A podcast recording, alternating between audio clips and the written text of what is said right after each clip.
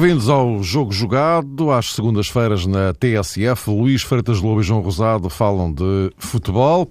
Ora, eh, esta é a última edição da chamada época regular do Jogo Jogado. Quer isto dizer que, em circunstâncias normais, o Jogo Jogado a partir de hoje ia de férias, como é tradicional, para regressar em agosto com o recomeço do uh, campeonato, ou com o começo do novo campeonato. Acontece que antes disso, ainda temos um Mundial de Futebol, cujo pontapé de saída é na próxima quinta-feira e que tem a estreia de Portugal na segunda, exatamente de hoje a uma semana, frente à Alemanha. Portanto, e embora este seja o último jogo jogado da época regular, como eu disse, vamos, a partir de agora, entrar no jogo jogado especial Mundial 2014 eh, com um novo horário e dias concretos. Nos dias dos Jogos de Portugal, e o primeiro é já na segunda-feira, precisamente, hoje a uma semana, o jogo jogado nos dias dos Jogos de Portugal e, para começar, Alemanha, Estados Unidos e Gana,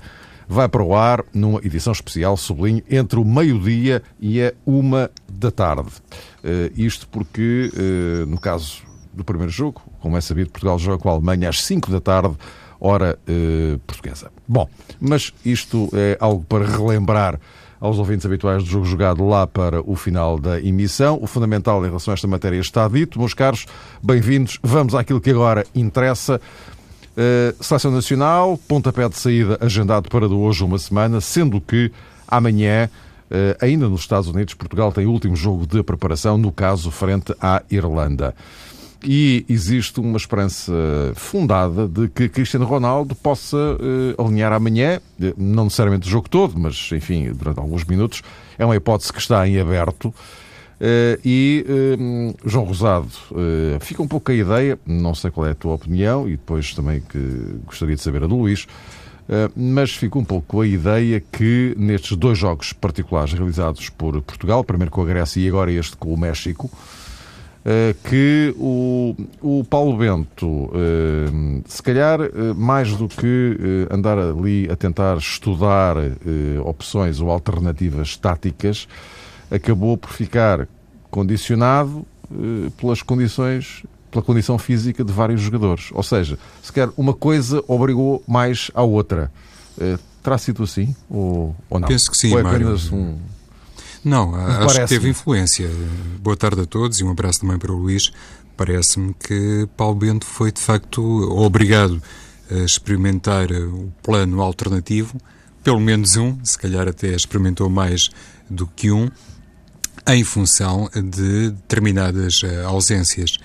E sendo verdade que se tem falado muito e com naturalidade a propósito do treino condicionado de Cristiano Ronaldo e em determinadas uh, situações uh, nem sequer teve a oportunidade para fazer um, um treino eh, normal, foi sempre objeto de uma preparação diferente e mais cuidada, mas à parte o capítulo Ronaldo, nesta altura, se calhar também podemos olhar para a seleção portuguesa e admitindo que está resolvida essa questão que tem a ver com a saúde do capitão português, e olhar sobretudo para aquilo que falta resolver e falta esclarecer do ponto de vista defensivo, ou seja, a situação clínica de Pep, a própria situação de Raul Meireles, na minha perspectiva, estou certo, na ótica de muita gente, representam eh, dois eh, problemas, representam eh, duas situações que naturalmente continuam a preocupar Paulo Bento, pelo menos até amanhã. Eh, neste ensaio geral para o jogo frente à Alemanha, neste ensaio com a República da Irlanda, eh, dentro de aproximadamente 24 horas, poderíamos ter eh, uma noção mais clara a propósito daquilo que são as certezas na equipa nacional. Até lá, penso que é legítimo e tem cabimento levantarmos aqui um ponto de interrogação a propósito da recuperação em pleno de Pepe e também de Raul Meireles. Repito, ambos um pouco escondidos uh, do ponto de vista mediático, é evidente, à luz deste caso Ronaldo, mas hum, claro que são dois jogadores também com grande influência na manobra uh, da equipa. E há pouco, Mário, quando falavas uh, deste tipo de experiências que tem fomentado Paulo Bento, não sei até que ponto o selecionador, ao largos dias, já tem a noção de que se calhar não vai poder utilizar determinadas unidades que estariam sempre em condições normais, eh, protegidas pelo rótulo de intocáveis. Eh, outra vez, o central do Real Madrid, Pepe, e sobretudo no meio-campo, Meireles. E a ausência eventual, a ausência, falo na condicional, como é evidente, de um Raul Meireles a 100%, abre, de facto, aqui um espaço para um plano alternativo que, de repente, pode até ganhar outro tipo de prioridade para Paulo Bento em função daquilo que é a recuperação física de um ou outro jogador que normalmente fazem parte uh, ou faz parte do 11 tipo da seleção portuguesa. E muito rapidamente, só para acrescentar isto, no meio de todas estas questões, há um jogador que, na minha ótica, representa, enfim, um caso um bocadinho estranho na equipa nacional, porque Paulo Bento tem com as devidas aspas, inovado em diferentes zonas, a começar eh, na baliza, se quisermos, eh, com Eduardo duas vezes titular, já apresentou Ricardo Costa no eixo defensivo, Luís Neto, no meio-campo também William Carvalho e depois outros uh, jogadores. E não tenho visto, pelo menos a ideia que tenho, Ruben Amorim com aquele grau de influência ou aquela margem de oportunidade na equipa portuguesa que supostamente deveria ter em função da época que fez no Benfica e, sobretudo, em função da sua polivalência e também do final de temporada que protagonizou. Isso, para mim, e se calhar daqui a pouco teremos a oportunidade para debater uh, eventualmente este assunto, é uma das questões uh, que encerra um mistério da parte que me toca no que respeita às opções de Paulo Bento. Luís, uh, e, e olhem para isto, uh, aquele meu raciocínio faz sentido ou nem por isso? Isto é, o, o Paulo Bento, uh, obrigado. A gestão mais, mais física. Ob, obrigado, é? é? exatamente, obrigado, entre aspas, a ir pelas experiências, porque se calhar a prioridade era mesmo cuidar Sim. do físico da rapaziada. Não é?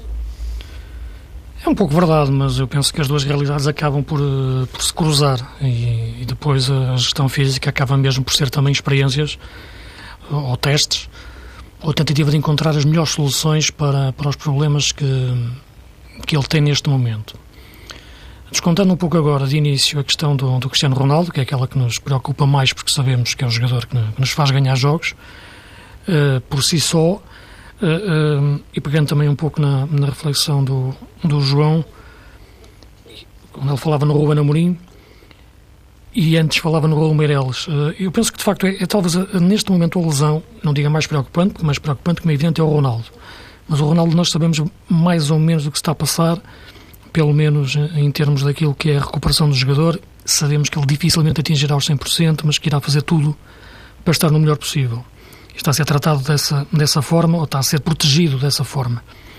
Agora, ver o, o Fábio Coentrão a, a, médio no último jogo contra, contra o México, eu penso que já não é fruto de uma gestão física.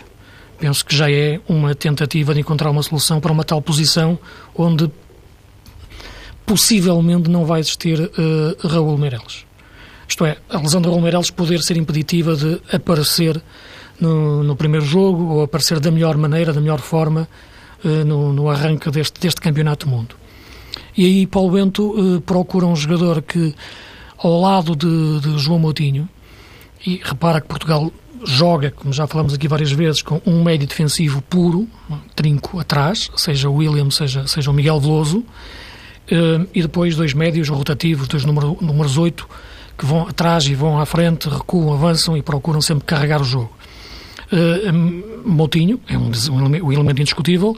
Meireles, sabemos que ao longo dos anos cada vez faz menos isso, com, com, também com o passar dos anos. E se não estiver bem uh, fisicamente, que é o caso, poderá fazer isso com menos capacidade, com a capacidade que a seleção necessita.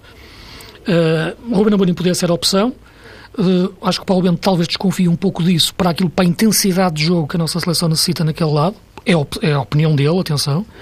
Eh, e por isso eh, eu penso que a questão Fábio Coentrão não é uma questão de gestão física, mas eu acho que ele está mesmo a pensar nisso. Acho que se Raul Meireles não estiver bem para o jogo com a Alemanha, é bem capaz de o Fábio jogar a médio. Uh, eu, sinceramente, só me lembro de ver o Fábio nesta posição, se calhar posso estar errado, numa pré-época com, o Real Madrid com, com, com, com o Zé Mourinho. Eu penso que ele não voltou a jogar nesta posição mais nenhuma vez. Tem capacidades para, para, para a fazer e pode ganhar, pode ganhar rotinas nesse lado. O problema é que isto tem um dano colateral e isso tem a ver muito também com a questão do lateral esquerda que nós temos depois para dar a dinâmica que, que, que nós sabemos que, que, o Fábio dá ao lado esquerdo.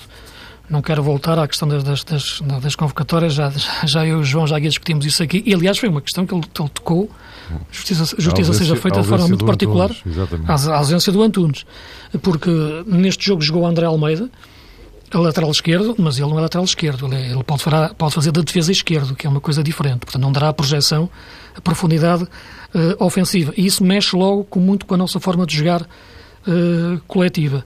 Pelo que neste momento, depois deste jogo que fizemos contra o México, na expectativa de ver agora o jogo com a Irlanda, uh, aquela questão que agora taticamente me parece mais de teste e de ideia do Paulo Bento e não de gestão física, é ver o Fábio Coentrão a médio, porque de outra forma acho que não faria sentido nenhum ele ter feito essa experiência, teria posto o Fábio a, médio, a, lateral esquerdo e o Ruben Amorim a médio.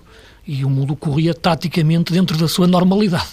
Agora, com esta opção do Fábio pelo, pelo meio, eh, penso que poderá ser por aqui que ele esteja a pensar. Tenho dúvidas que seja a melhor solução.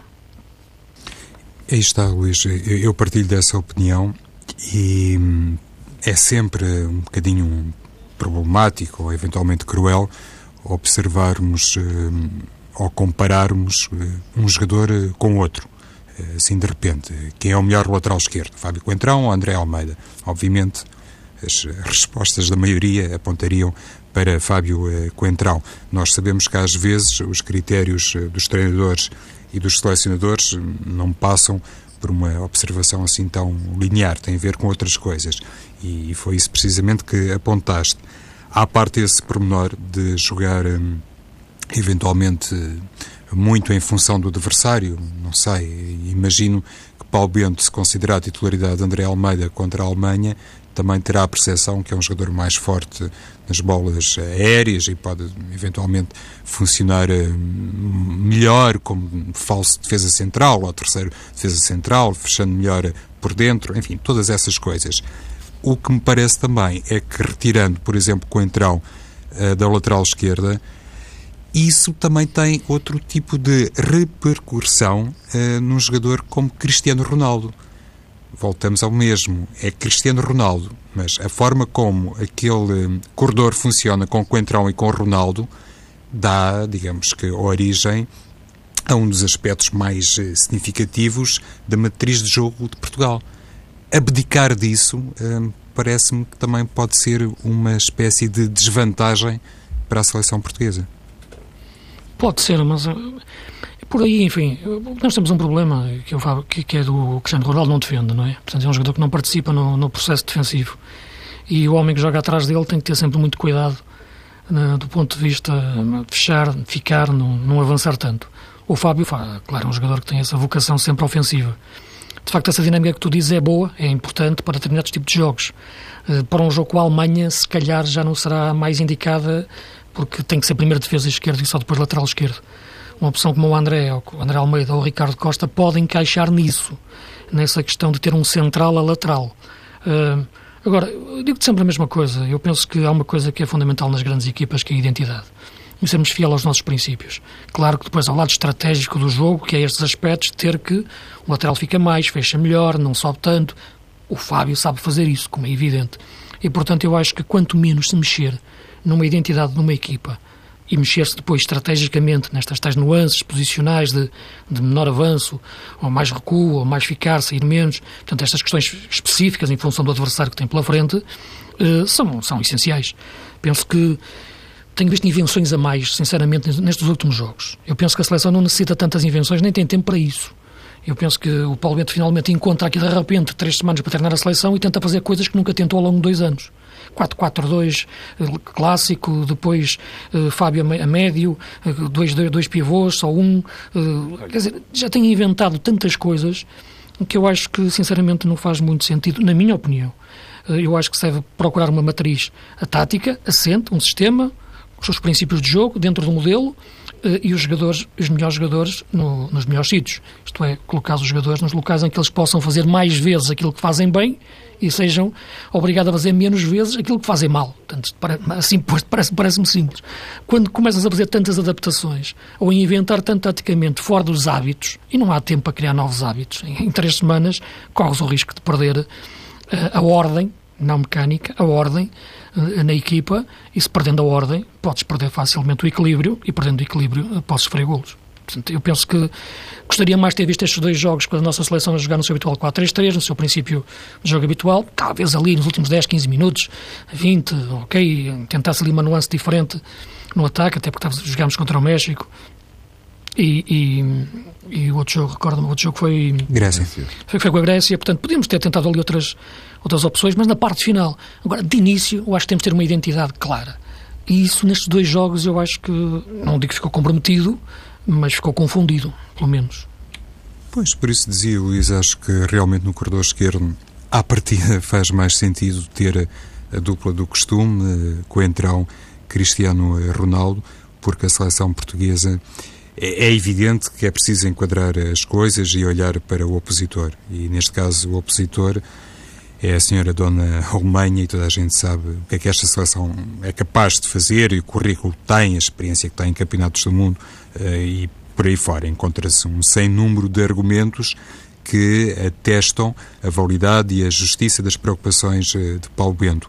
Eh, no entanto, se Portugal ficar muito condicionado no seu plano e, sobretudo, no seu plano de transição face às características da Alemanha, e isso depois pode realmente ter grandes eh, contratempos. Convém não esquecer que a seleção germânica, se é verdade que agora recuperou contra a Arménia o seu melhor marcador de sempre, Klose já bateu o recorde de golos de Gerd Müller, muitas vezes utiliza e isso acabou por ser decorrente das opções eh, primárias, digamos assim, de Joachim Löw, mas utiliza muitas vezes Müller como o, não o verdadeiro, este do, do Bayern de Munique, como falso uh, dianteiro, como falso homem da posição 9.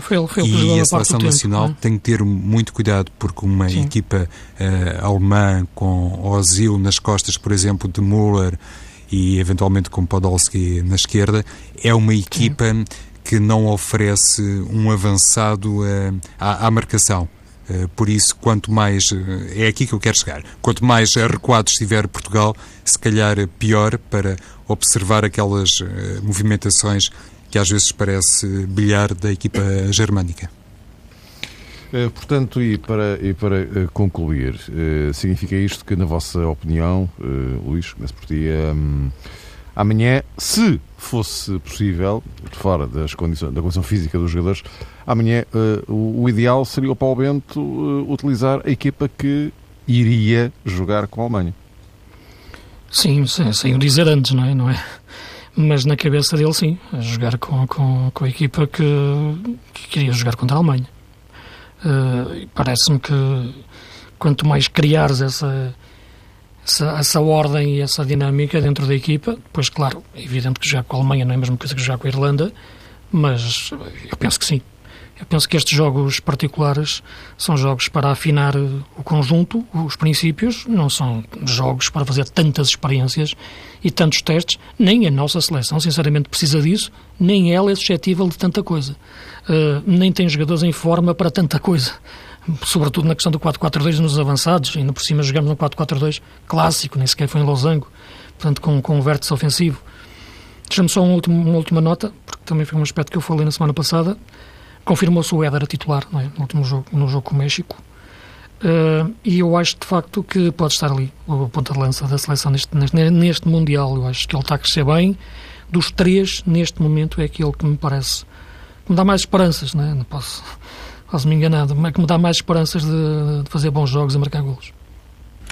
Olha, começo já por aí, Luís. De facto, amanhã, se Éder for outra vez titular, penso que ficamos esclarecidos sobre o ponta de lança eleito por Paulo Bento para jogar uh, contra a Alemanha. Uh, apesar de tudo, um, ehm, porque gosto sempre de deixar isto bem saliente uh, a priori, não a posteriori, eu acho que Portugal ganharia mais se tivesse um ponta de lança, por exemplo, com as características de Postiga. Mas se amanhã Éder for o titular, eu próprio recuo nessa ideia, porque não faria sentido algum depois Paulo Bento uh, apresentar Postiga, que ainda por cima não vem de uma temporada uh, de sonho, não é? Longe disso. Essa é uma das questões. E na baliza repousa outra.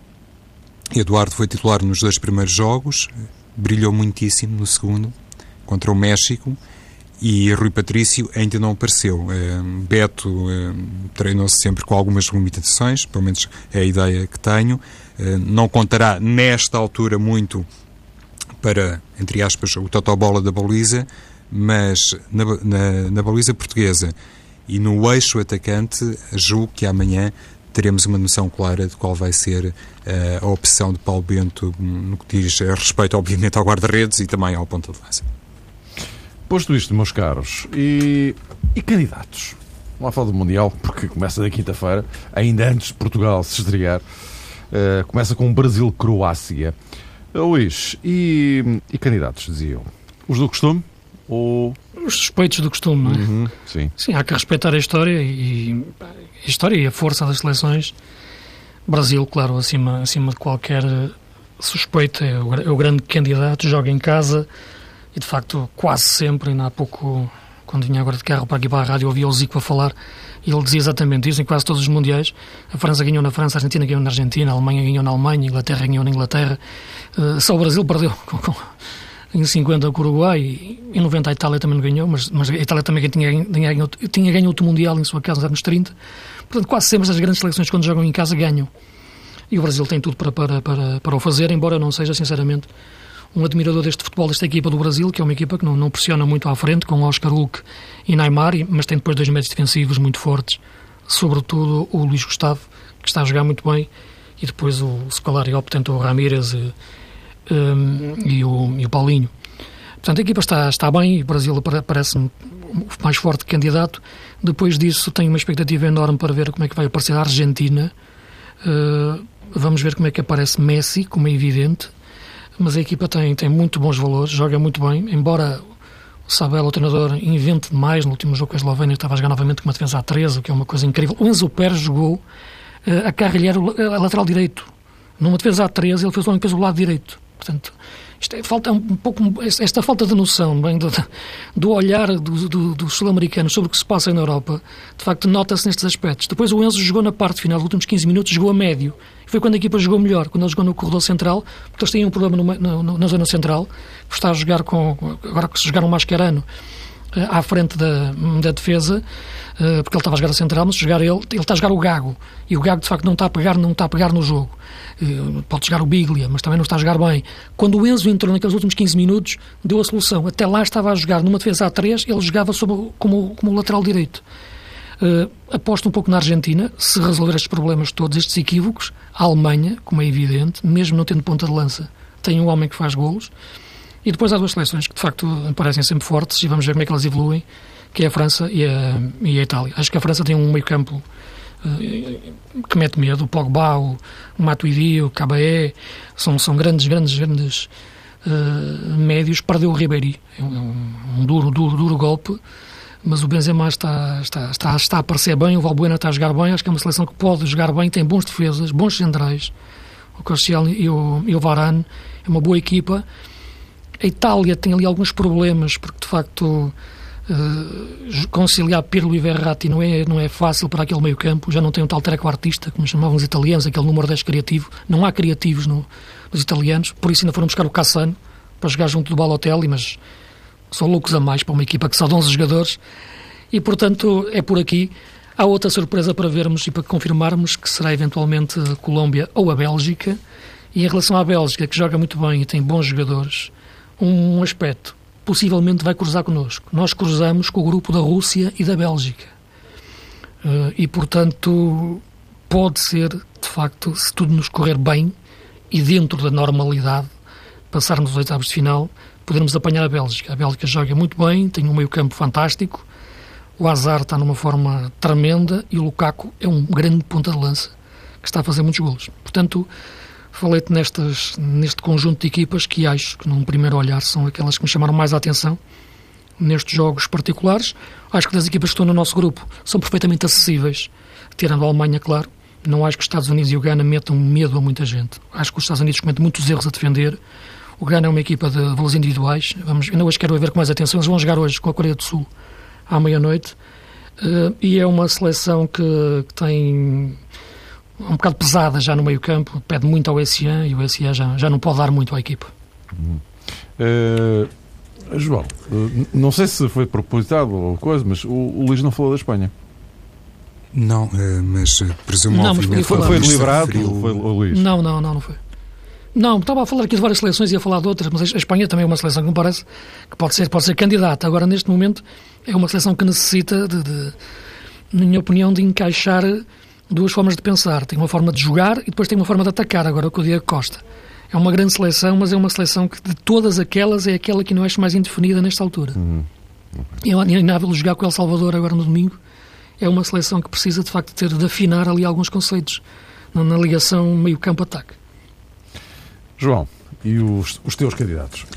A Espanha, por sinal, eh, está num grupo onde também está a Holanda, que é sempre uma seleção eh, que muitas vezes consegue recriar na Europa aquele futebol mais artístico que até faz inveja aos eh, brasileiros. E estamos a falar de duas equipas que foram finalistas, como se sabe, em 2010. Mas, se me permites, Mário, eu iria precisamente mais pela componente sul-americana, o Luís já falou, já falou do caso uh, do Brasil e, independentemente daquilo que é também uma zona de mistério na seleção brasileira, eh, um bocadinho uh, esclarecida nos últimos tempos a situação em torno uh, do homem da posição 9 pelo golo recente de Fred, mas independentemente dessa eventual lacuna do Brasil não ter muitas soluções para a posição 9, se calhar uh, o que vai dar um jeito né, nessa matéria, mas tem realmente uma base defensiva, falava o Luís de Luís Gustavo, e eu olho para os laterais brasileiros, mas olho sobretudo para os defesas centrais e acho que nesse aspecto não há nenhuma outra seleção, posso estar a cometer uma injustiça, mas não vejo ninguém no Campeonato do Mundo com esta composição central, com esta fortaleza no eixo defensivo. E se olharmos para a forma como normalmente Scolari trabalha as equipas e, sobretudo, como trabalha em fase final, eh, imediatamente nos vem à memória aquilo que o Brasil fez em 2002, a maneira como conseguiu, eu diria, trás para a frente, construir uma equipa que foi capaz de chegar ao título mundial e, nesse sentido, parece-me que realmente estão reunidas as condições para o Brasil evitar o chamado maracanazo. E por falar nisso, acho que o Uruguai é uma seleção que pode dar cartas neste campeonato do mundo porque tem logo um duríssimo teste de entrada. O Uruguai está eh, num grupo com mais dois campeões do mundo, a Inglaterra e a Itália, chamado Grupo da Morte. É sempre uh, usual falar-se assim a propósito de um determinado agrupamento em fase final de um campeonato do mundo, mas a equipa do Uruguai além de ter uma base defensiva muito sólida, jogadores de grande experiência, a começar na baliza, como o Gelera, depois o Lugano, o Maxi, o nosso bem conhecido Maxi Pereira, e Godin. Tem depois no ataque jogadores como Soares e Cavani, e parece-me que pode ser um grande outsider uh, no Campeonato do Mundo. É evidente que, terminada a primeira fase, um, posso ser obrigado a eliminar este nome em função da Itália e da Inglaterra, mas se passar, e isto gostaria de deixar bem sublinhado, se o Uruguai passar, penso que está realmente numa rampa de lançamento tremenda e pode ser uma equipa a, ter bastante em consideração dentro a, daquele enquadramento que é possível fazer, como que favorecendo ou dando maior favoritismo às equipas sul-americanas e, evidentemente, a Colômbia que, que falou o Luís também é um dos casos, na minha perspectiva. Tem jogadores uh, no ataque, apesar da ausência de Falcão, que podem marcar a diferença no meio-campo e tem, sobretudo nas faixas uh, e, sobretudo, em, em quadrado, um jogador fenomenal, na minha opinião, e que vai ser um, um, grande valor no futebol internacional, confirmando aquilo que já faz uh, no campeonato uh, italiano. A Argentina, curiosamente, também marcada por uma outra ausência que levantou alguma polémica, concretamente Teve. Banega, uh, tem essa Banega, definição sim, que falou. Podia jogar naquele lugar, exato. É. E, sim, sim, força. Uh, desculpa, Luís, é que perdi um bocadinho o teu, o teu som. É, só para dizer isto, tem essa indefinição de Banega e não sei se, até que ponto pode aproveitar o, o fator eh, Di Maria, jogando Di Maria também numa posição uh, mais interior. Não, não ouvi aquilo assim. que há assim. pouco disseste, Luís, se não te importasse. Não, é que, é, é que o caso do Banega é, é, é, interessante, porque de facto é a tal questão. Ele, a crítica argentina tem apontado isso, está a jogar o Gago e eles queriam muito que jogasse o Banega. Ele, no último jogo, jogando com três médios, ele joga muito com, com, com o Di Maria, já no tal sistema de interior esquerdo, como, como fazia na, na, no Real Madrid. E depois na frente solta três jogadores, o Messi como falso 9 e nos flancos o Palácio, o Lavezzi ou o Agüero. Portanto, ele, ele tem, tem, tem jogado assim uh, Argentina. Está, quem está num grande, grande momento de forma é o Mascarano. E eu acho que equipas que quando têm sempre no grande momento de forma o seu médio centro, o seu pivô, são, são sempre candidatas. Vamos ver, se a equipa estiver equilibrada, quando perde a bola, pode ser um grande candidato. A Espanha era aquilo que eu te referi. Eu acho que esta entrada do Diego Costa confunde muito a equipa na forma de, de acabar as jogadas. Porque, de facto, uma coisa era aquelas tabelas pelo corredor central, outra coisa é agora o esticar do jogo quase permanente para, para o Diego Costa, que na maior parte das vezes o Iniesta joga demasiado descaído para a esquerda, já não há chave. Isto é, há um chave, mas já não é a mesma coisa. Uh, e neste momento a equipa tem um problema, teve a lesão do Tiago Alcântara no, no Barcelona e o Fabregas não, não, não, define entre ser avançado ou médio e, portanto, sem o melhor chave com o Iniesta caído para a esquerda e a forçar tanto o jogo para o Diego Costa, a equipa está a perder muito da sua mecanização. Eu acho que tem que puxar mais para o meio um jogador como, como o Silva para, para voltar a ter a bola como, como gosta de ter. Sim, e se é a seleção desgastada em função da temporada é. dos seus jogadores é claramente é natural, a Espanha. Meus caros, estamos praticamente no, no fecho. Uh, de qualquer forma, não é que isto mereça também grande, grande tempo, mas uh, de qualquer forma parece-me obrigatório. Eu gostava de saber só a vossa opinião para concluirmos. Uh, supostamente na quarta-feira, eleições para, para a Liga. Assistimos nesta última semana uma série de acontecimentos que transformaram esta eleição em algo, enfim, tão, tão difícil de definir o estado do futebol português é, é assim esta tristeza, Luís? É. Hum, desculpa lá, mas é. Não, infelizmente é. Mas uh, o que me parece é que o problema nasce das pessoas mais responsáveis. Eu penso que esta Liga não, não, entrou claramente com uma posição e com uma postura de, de, conflito. Não quero aqui dizer quem é que tem razão ou quem não tem razão, não quero tirar partido disso, porque as pessoas podem pensar logo que eu estou a fazer aqui uma declaração de interesses em função da televisão onde trabalho agora, como já trabalhei noutra no, no passado, mas acho que uma posição de conflito permanente, como aqui entrou, nunca é a melhor forma de, de resolver problemas ou de encontrar aquilo que, que, a Liga tem que fazer, que é vender o produto uh, futebol. Todos nós sabemos como é que os clubes sobreviveram ao longo de muitas décadas, com receitas televisivas que as suas assistências não gerariam nem um terço. Tem clubes da segunda Liga que podem receber 250 mil euros que nem 300 pessoas metem em muitos dos seus jogos e, portanto, é preciso perceber qual é a realidade em que vivemos e qual é a realidade que o Presidente da Liga, ainda em exercício, inventa para que pensa que, nós uh, eventualmente vivemos. A partir daí, eu penso que, eh, como é evidente, ele é livre de defender os seus, os seus pontos de vista e, e, se candidatar e se ganhar e exercer, exercer o seu cargo, como é evidente. Agora, o que me parece é que neste momento o futebol português entrou num beco sem saída que precisa de lucidez e de pessoas inteligentes. Estamos a ver este processo agora de, de eleições, é surrealista vermos a mesma pessoa com, a aparecer em duas, em duas listas, não é como candidato. Como é que isto acontece? De facto, acredito que o Dr. Franciara explicará o que é que se passou eh, e, portanto, Parante isto, como é evidente, só posso dizer que o futebol português passaria muito bem sem isto tudo. João, o teu minuto final.